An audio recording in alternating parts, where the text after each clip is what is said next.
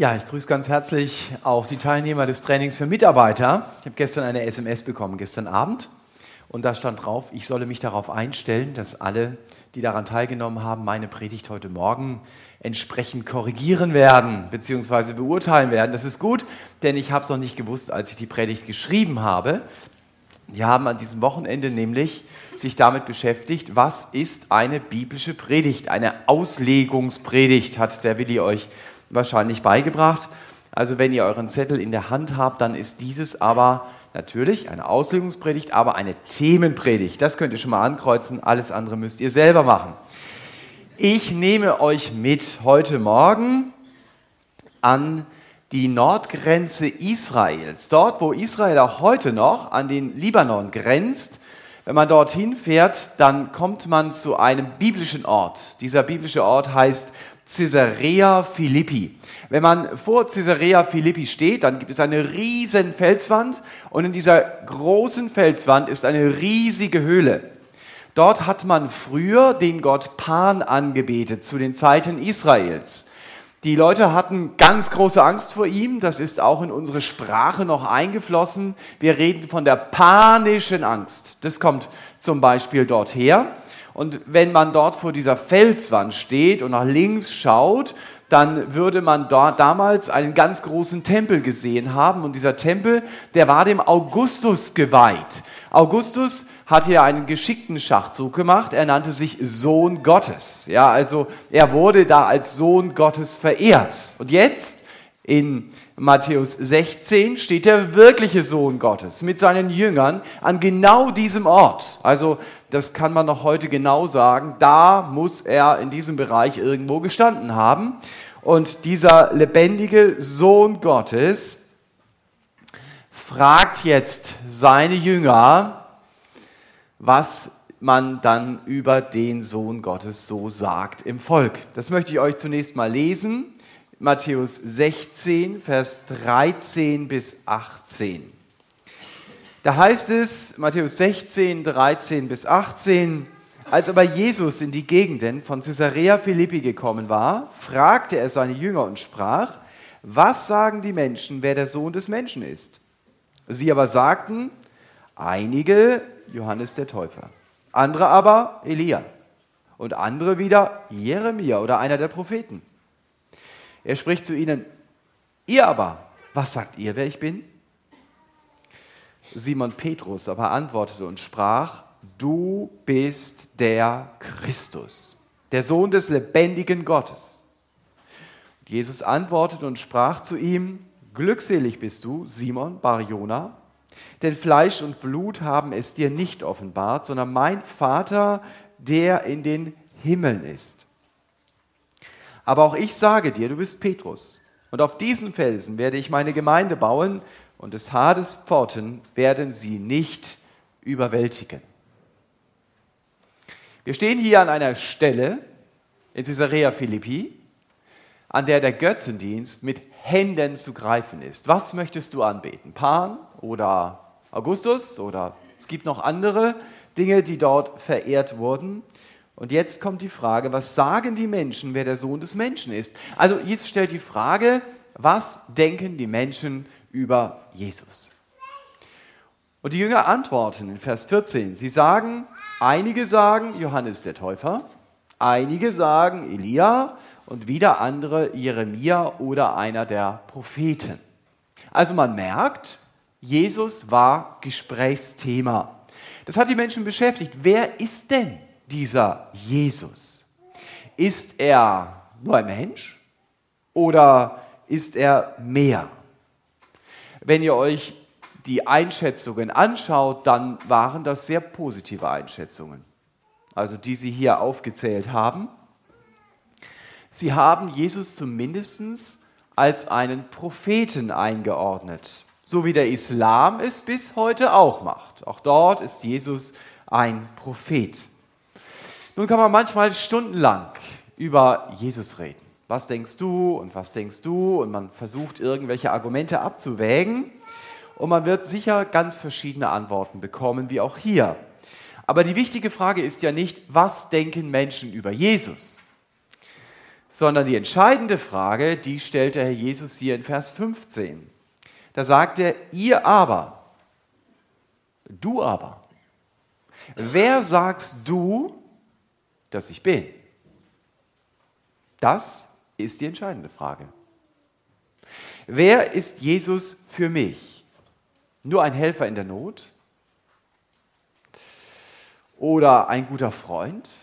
Oder ein religiöser Leiter? Oder jemand, der auch mal Thema eines Gottesdienstes ist? In Vers 16 bringt Petrus es auf den Punkt. Er sagt, du bist der Christus, der Sohn des lebendigen Gottes. Das heißt, du bist der Messias, du bist mein Retter. Damit will er sagen, ich brauche nicht noch einen Propheten. Das, was ich brauche, ist einen Retter.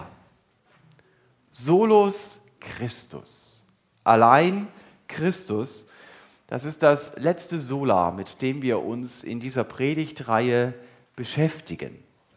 Und im Grunde genommen haben die Reformatoren dieses Bekenntnis des Petrus, das ihr hinter mir seht, nur nachgesprochen, wenn sie gesagt haben, du bist der Christus, der Sohn des lebendigen Gottes.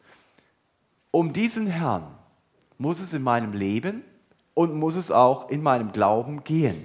Und deswegen beschäftige ich mich logischerweise, wenn das Thema heißt Solus Christus, heute Morgen mit dem Herrn Jesus, mit Christus selber. Und wisst ihr, was mich fasziniert? Dass die Geschichte von Jesus keine Legende ist. man sagt, ah, da gibt es einen Kern, der ist Wahrheit und dann haben eine Menge Leute irgendwas dazu erfunden. Nein, es geht hier um Tatsachen. Zum Glück. Wenn Steine reden könnten und du würdest in Jerusalem unterwegs sein, dann würde der eine und andere Stein dir ganz sicher sagen, ja, Jesus war tatsächlich auf dieser Erde. Da drüben hat er gestanden. Ich habe gesehen, wie er geredet hat. Ich habe gehört, wie er geredet hat. Er war tatsächlich hier. Warum ist Jesus so einzigartig? Weil du von vielen Dingen in seinem Leben sagen kannst, das war allein bei Christus so. Das hat es vor ihm nicht gegeben und es wird es auch nach ihm nie wieder geben. Deswegen heißt meine erste Überschrift, allein Christus kommt aus dem Himmel. Die erste von fünf, damit ihr wisst, wie ihr euch den Platz einteilt. Also, allein Christus kommt aus dem Himmel. Als Jesus in Bethlehem geboren wurde, da begann er nicht ab diesem Tag erst zu existieren. Genau wie Gott hat der Herr Jesus keinen Anfang, auch wenn wir uns das als Menschen überhaupt nicht vorstellen können. Jesus selbst bezeugt es einmal in Johannes 8, Vers 58. Da sagt er, ehe Abraham ward, bin ich. Nun, das klingt für uns als Mitteleuropäer jetzt vielleicht nicht so sehr besonders, aber zumindest sagt der Herr Jesus hier, ich habe vor Abraham existiert und für jüdische Ohren war dieser Satz eine absolute Provokation. Denn wenn Jesus sagt, ich bin, stellt er eine sprachliche Nähe zu den Aussagen Gottes im Alten Testament her, der sagt, ich werde sein oder ich bin, der ich bin. Und das haben die Juden damals verstanden. Und deswegen im nächsten Vers in Johannes 8 heben sie die Steine auf, weil sie ihn steinigen wollen, weil sie verstanden haben, Jesus macht sich zu Gott. Und dann wird er in Johannes 10, Vers 30 noch konkreter. Er sagt, der Vater und ich sind eins. Kannst du gar nicht trennen. Wir gehören zusammen, der Vater und ich. Jesus ist Gott. Das ist so anders bei ihm. Er wurde über Jahrtausende von einer unzählbaren Schar von Engeln angebetet. Er lebte in tiefer harmonischer Gemeinschaft mit seinem Vater und mit dem Heiligen Geist. Der Himmel ist ein Ort, von so unbeschreiblicher Schönheit, dass alle Superlative unserer Sprache nicht ausreichen, um diesen Ort zu beschreiben. Und weißt du was? Hier ist Jesus zu Hause. Und irgendwann kommt dieser dramatische Abschied. Der Herr Jesus verlässt den Himmel. Das wird in 1. Mose 3, Vers 15 schon angedeutet. Das ist das alte Versprechen Gottes, das dann über die Jahrhunderte immer konkreter wurde. Jesus wird ein Nachkomme Abrahams sein, also er wird ein Jude sein. So sind so die ersten Voraussagungen über Jesus. Dann heißt es, er wird aus dem Stamm Juda kommen. Der König David wird mit zu seinem Stammbaum gehören und er wird in Bethlehem geboren werden. Und Paulus sagt dann in Philippa 2, Vers 6, Jesus war in der Gestalt Gottes und, ich finde das faszinierenden Satz, er hielt nicht daran fest, so zu sein wie Gott. Jesus verlässt den Himmel für eine Mission, die nur er erfüllen konnte. Niemand anderes. Wenn deutsche Soldaten sich aus dem Winterurlaub 1942 Richtung Stalingrad verabschiedet haben, dann war das ein dramatischer Abschied. Sie waren sich dessen bewusst, vielleicht sehe ich meine Familie zum letzten Mal. Und auch wenn Jesus wusste, ich komme wieder, muss dieser Abschied dramatisch gewesen sein. Es war der Beginn seiner schwersten Jahre in der gesamten Ewigkeit. Wenn jemand aus, dem sicheren, aus der sicheren Stuttgarter Halbhöhenlage freiwillig in die kriminellen Slums von Kalkutta zieht, ist das schon ein unbegreiflicher Wechsel. Aber mit diesem Umzug, über den wir hier reden, hat es gar nichts zu tun. Überhaupt nicht zu vergleichen mit dem, was Jesus getan hat. Der Herr Jesus verlegt seinen Wohnort auf diese Erde. Es gibt niemanden, der aus dem Himmel zu uns Menschen kam und hier auf der Erde freiwillig leben wollte, außer der Jesus. Allein Christus kommt aus dem Himmel. Die zweite faszinierende Tatsache ist, allein Christus wird von Gott bestätigt. Allein Christus wird von Gott bestätigt. Die Religionsstifter dieser Welt haben gerufen, hey, hört mal her, ich bin jetzt da, ich bin irgendwo hergekommen, ich bringe euch die wahre Religion. Ich bin zwar aus dem Nichts aufgetaucht, aber ich zeige euch das Ziel. Und der Weg zu diesem Ziel, der heißt Anstrengung. Strengt euch jetzt einfach mal an. Der Jesus ist nicht aus dem Nichts aufgetaucht.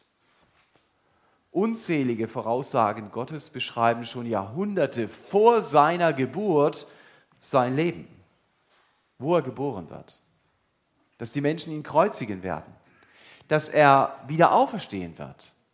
Das Alte Testament weist bereits sehr konkret auf Jesus hin. Deswegen sagt der Herr Jesus selbst in Lukas 24, Vers 44, es muss alles erfüllt werden, was über mich geschrieben steht in dem Gesetz Moses, in den Propheten und in den Psalmen.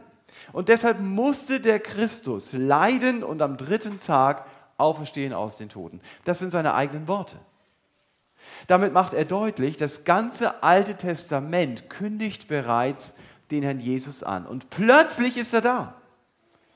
Euch ist ein Retter geboren, singen die vereinigten himmlischen Chöre über den Feldern von Bethlehem. Das gab es auch nur beim Herrn Jesus. Gott selbst hat hörbar geredet, als der Herr Jesus getauft wurde. Da hörst du eine Stimme aus dem Himmel und diese Stimme sagt, das ist mein geliebter Sohn, ihn hört. Also diese Bestätigung hat Herr Jesus bekommen. Er hat sie nicht nur einmal bekommen. Auf dem Berg der Verklärung sagt Gott das noch einmal. Das ist mein geliebter Sohn. Mensch, da läuft es mir eiskalt über den Rücken, wenn ich mir das vorstelle. Gott bestätigt seinen Sohn durch eine hörbare Stimme. Und heute höre ich natürlich Gottes Stimme nicht mehr akustisch, die sagt, dies ist mein geliebter Sohn. Aber der Jesus macht hier in Matthäus 16, Vers 17 auch deutlich, um wirklich zu erkennen, dass der Herr Jesus der Gesandte Gottes ist, reicht es nicht nur aus, dass ich biblische Fakten sammle, auch wenn sie sehr wichtig sind. Wenn ich nur Faktenholz sammle und es aufschichte, dann habe ich lange noch kein Feuer, das für den Herrn Jesus brennt. Und deshalb redet der Herr Jesus selbst hier in Vers 17 über den Funken, der nötig ist.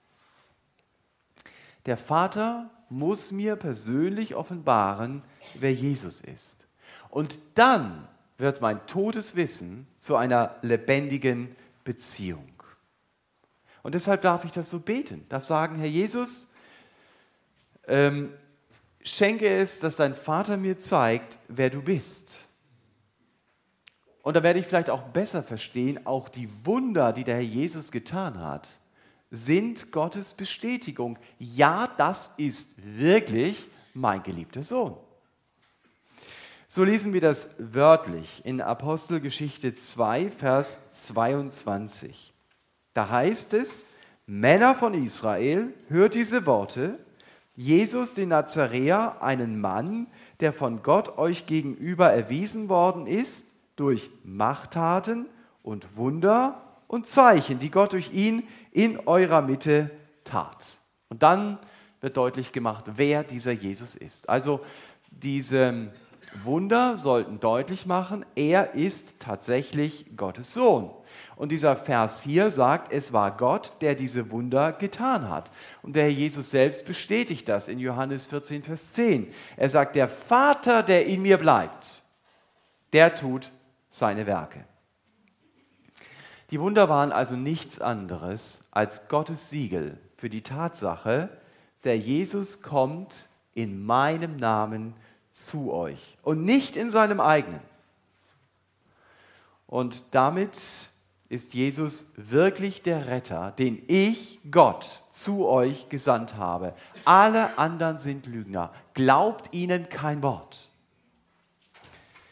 Du siehst also, wie der Vater den Herrn Jesus als Retter, als Christus bestätigt, wenn der Herr Jesus zum Beispiel den Aussätzigen heilt.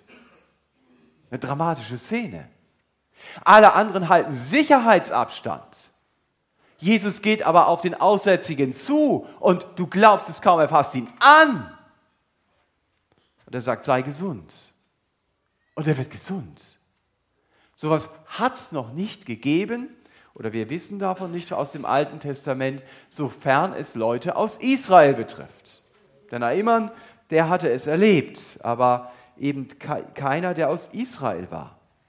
Oder der Herr Jesus spricht ein Wort der Sturm am See Genezareth wird zu einem lauen Lüftchen.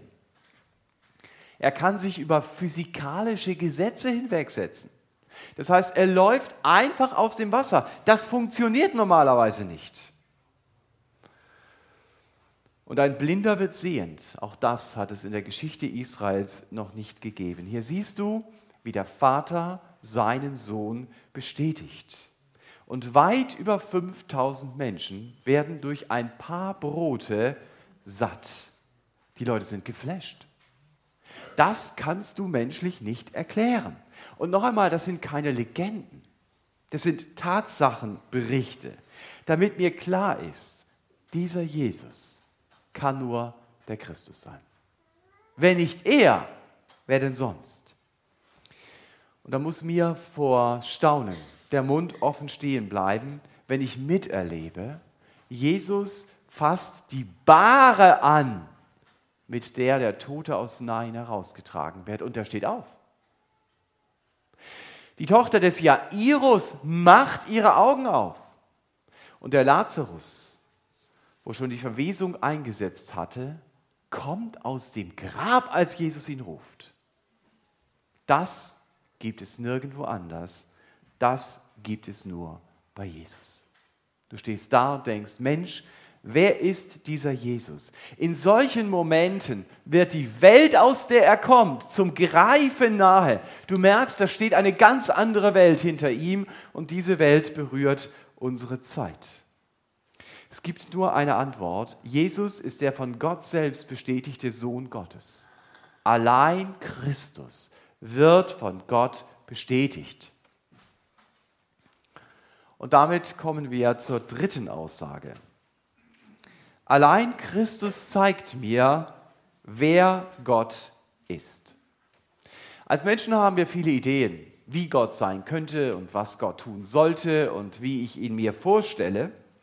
Aber der Schreiber des Hebräerbriefes bringt mich auf eine ganz heiße Spur. Wenn er in Hebräer 1 in den ersten drei Versen sagt, Gott hat zu uns geredet durch den Sohn. Und dann sagt er wie. Dieser Sohn ist Ausstrahlung seiner Herrlichkeit und Abdruck seines Wesens. Wenn wir im Deutschen die Übersetzung Wesen lesen, dann steht dort im Griechischen Charakter. Das bedeutet so viel wie ein exakter Abdruck von Gottes Wesen. Das ist Jesus. Und auch das bestätigt der Herr Jesus selbst, wenn er sagt, wer mich sieht, der sieht den Vater. Der sieht den, der mich gesandt hat. Also wenn du wissen willst, wie Gott ist, dann beschäftige dich mit dem Herrn Jesus. Paulus gibt uns in 2. Korinther 3, Vers 18 einen sehr heißen Tipp. Er sagt, wenn ich mich mit Jesus beschäftige, dann werde ich durch den Heiligen Geist immer mehr in sein Wesen verwandelt. Das heißt, der Charakter des Herrn Jesus, also der Charakter Gottes, wird in meinem Alltag sichtbar. Und spätestens hier wird klar, ich kann das Wesen des Herrn Jesus nicht kopieren. Aber ich muss das auch nicht. So wie der Vater im Leben des Herrn Jesus gehandelt hat, so will der Herr Jesus durch mich in meinem Leben handeln.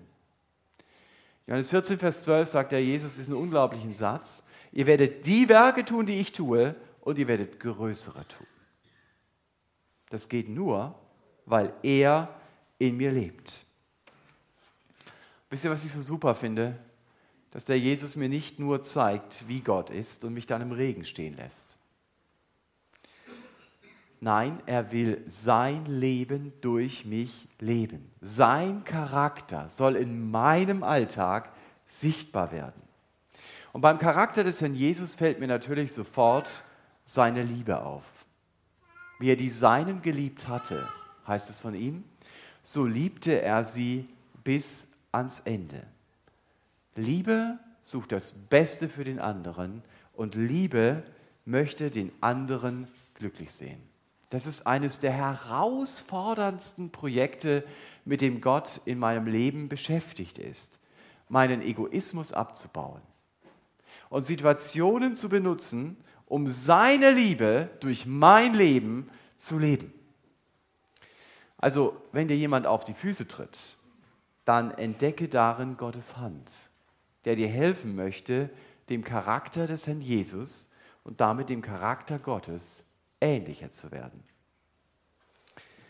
Mensch, wäre das nicht super, wenn Leute über mich und dich sagen könnten, das, was mir am meisten auffällt in seinem oder in ihrem Leben, ist die Liebe. Also wenn ich an ihn oder an sie denke, dann, dann fällt mir das sofort ein.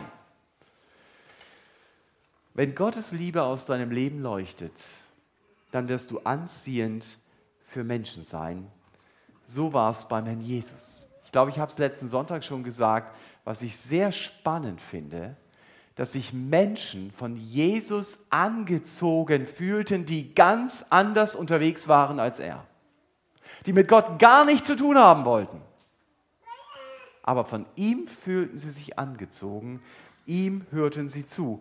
Das wäre mal ein spannendes Bibelstudium sich in den Evangelien auf die Suche zu machen, warum war das so? Was hat den Herrn Jesus so anziehend gemacht? Christus zeigt uns, wer Gott ist. Diesen Charakter Gottes, den entdecken wir auch dort, wo Christen bereit sind, anderen zu dienen.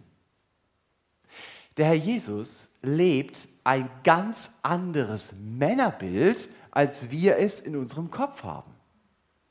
Zum Beispiel Lukas 22, Vers 24 sind Worte aus seinem Mund. Lukas 22, Vers 24. Die Jünger streiten. Es heißt hier, es entstand ein Streit unter ihnen, typisch Männer, wer von ihnen für den Größten zu halten sei. Und Jesus formuliert ihre Gedanken. Er sprach zu ihnen, die Könige der Nationen herrschen über sie. Jawohl, wenn ich über 20 herrsche, ist das besser als über 10, oder? Äh, und die Gewalt über sie üben, lassen sich Wohltäter nennen. Das natürlich richtig gut, ja? Also ich übe Gewalt aus bei den anderen und ich zwinge die anderen, dass sie sagen, du bist ein Guten. Also das ist so typisch Mann. Äh, und der Jesus sagt, ihr aber nicht so, sondern der Größte unter euch sei wie der Jüngste und der Führende wie der Dienende. Da merkst du, hey, das passt gar nicht in meine Schublade. Das geht da gar nicht rein. Der Jesus lebt hier ganz anders. Seine Haltung ist eine Haltung des Dienens und nicht eine Haltung des Herrschens. Und je mehr Alpha-Männchen du bist, desto mehr wird es natürlich dein Reflex sein, so zu leben wie die ersten Verse. Und je mehr Gott in deinem Leben tut, desto mehr wird es schaffen, dass du so lebst wie der zweite Teil dieses Abschnitts. Wenn ich Jesus anschaue, dann sehe ich, hey, Gottes Charakter ist so anders. Der Größte sei wie der Jüngste, der Führende wie der Dienende. Genau das hat der Herr Jesus vorgelebt. Er sagt, ich bin nicht gekommen, um mir dienen zu lassen, sondern um zu dienen. Das macht er ganz praktisch. Er wäscht seinen Jüngern die Füße, um ihnen zu zeigen, worauf Gott Wert legt. Und das sind oft andere Dinge, als auf die wir Wert legen. Und wenn wir das Leben des Herrn Jesus anschauen, dann entdecken wir, Jesus war nicht nur rational denkend. Gefühle spielen in seinem Leben eine ganz deutliche Rolle. Die Trauer um Lazarus hat ihn persönlich berührt.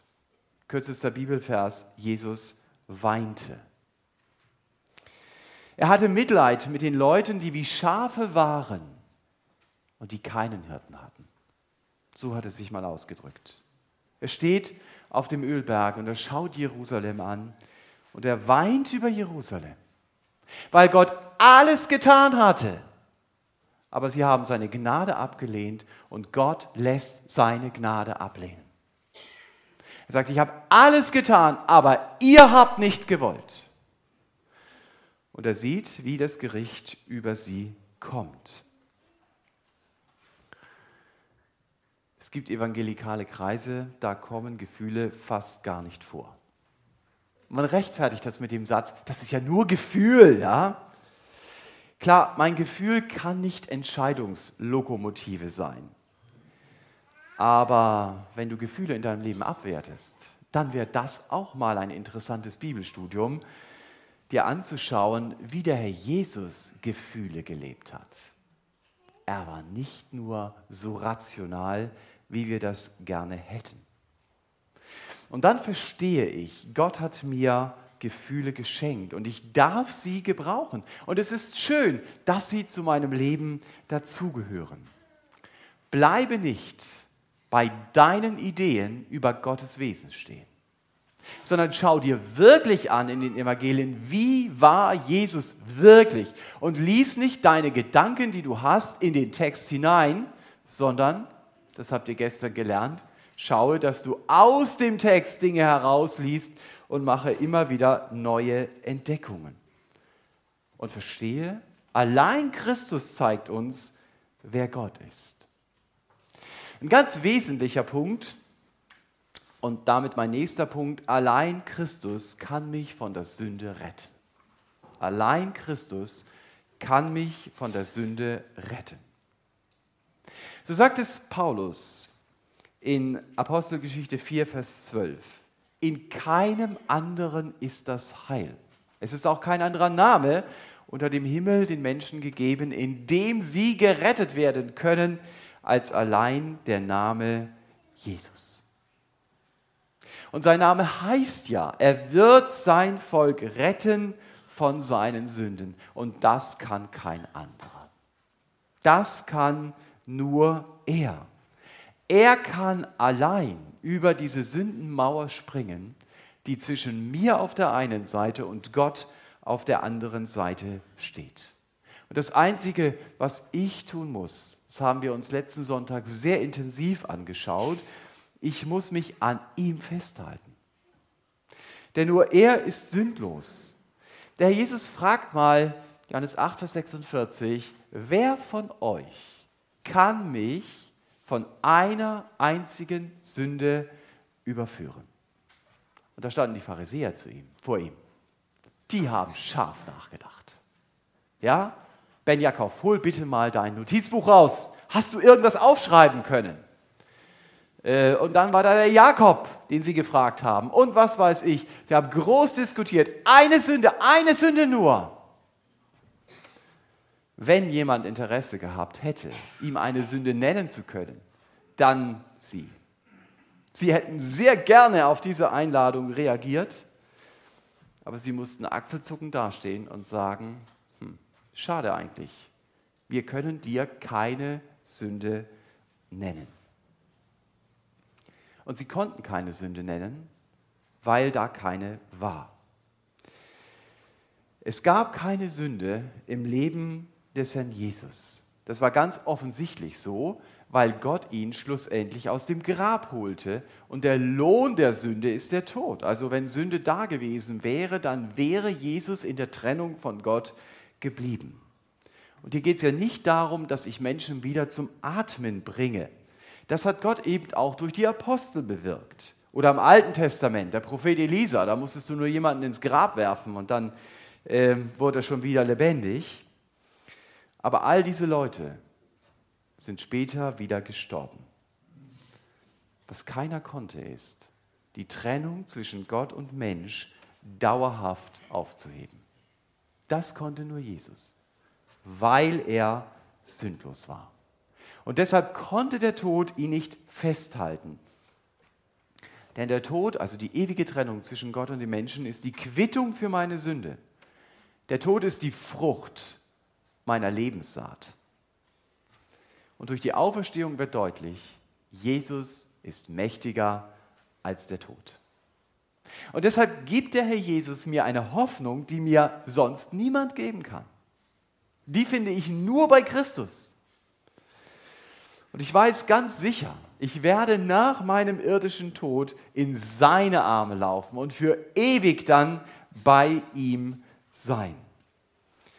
Und deshalb hat die Zeit nach dem Tod für mich seinen Schrecken verloren, auch wenn das Sterben selbst durchaus mühsam und schwer sein kann.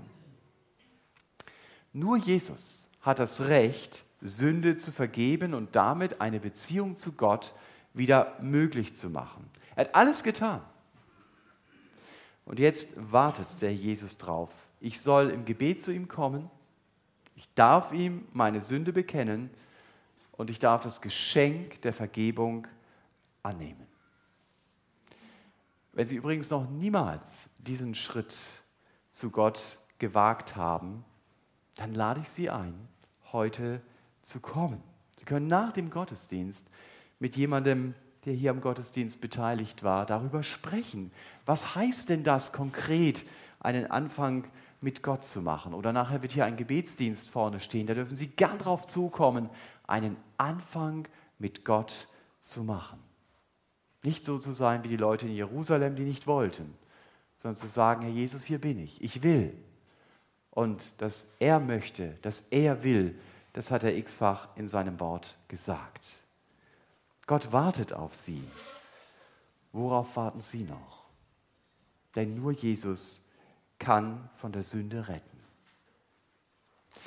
Das gilt aber nicht nur, wenn ich das erste Mal zu Jesus komme. Das gilt auch für mich, der ich schon länger mit Jesus unterwegs bin. Christen sind nicht perfekt.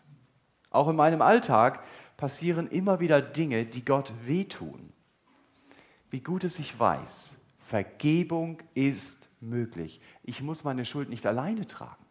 Ich darf zu Jesus kommen. Nicht mehr, um grundsätzlich die Beziehung zu ihm zu klären, wie ich das am Anfang getan habe, aber ich darf zu ihm kommen, damit mein Verhältnis zu Jesus geklärt bleibt.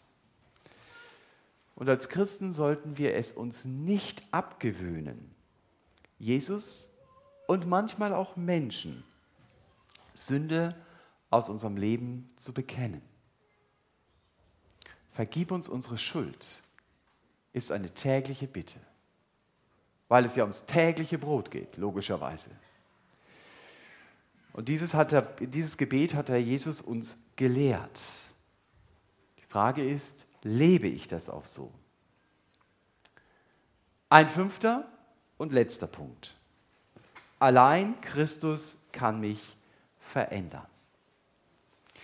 Gottes Ziel ist mehr Christus in Thomas. Gottes Weg ist, der Thomas bekommt eine neue Stellung. Das heißt, Gott definiert neu, wer ich in seinen Augen bin. Ich bekomme eine neue Identität. In Matthäus 16, Vers 18 merken wir was davon. Jesus sagt, du bist Petrus. Und auf diesem Fels werde ich meine Gemeinde bauen. Ja, das ist ein spannender Vers. Die katholische Auslegung sieht hier die Begründung dafür, dass Gott seine Gemeinde auf den Papst in Rom baut. Also dass der Papst Stellvertreter Gottes auf Erden ist. Die evangelische Auslegung sagt, der Felsen ist in diesem Vers das Bekenntnis zu Christus. Und auf dieses Bekenntnis zu Christus, du bist der Christus hin, baut der Herr Jesus seine Gemeinde. Vielleicht gibt der Herr Jesus dem Kephas hier aber auch eine neue Identität. Und er sagt, du bist Petrus, weil ich dich dazu gemacht habe.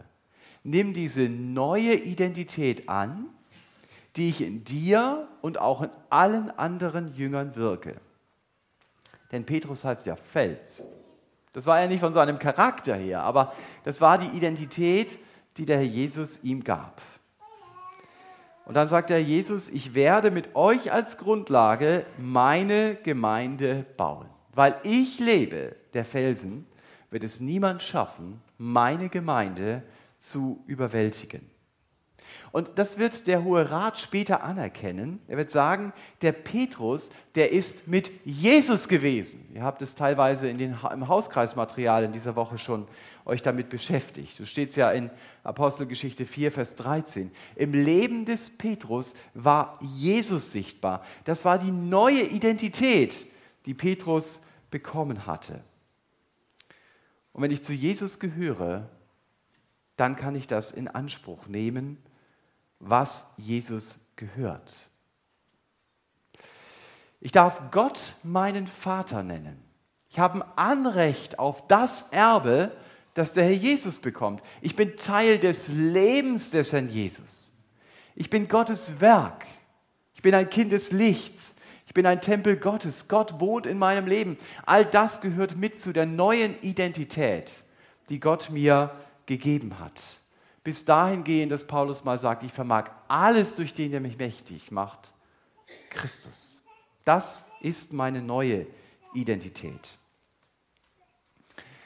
Bei der Bahn kann man bestimmte Karten bekommen und mit diesen Karten, mit diesen bestimmten Bahncards kann man dann in so eine Lounge gehen. Ja? Also wenn es draußen regnet und man da frieren muss, dann sitzt du da drin bei deinem WLAN und bei deinem Kaffee oder was weiß ich und es ist schön warm. Schöne Einrichtung. Darf nicht jeder hat einige Zugangsvoraussetzungen.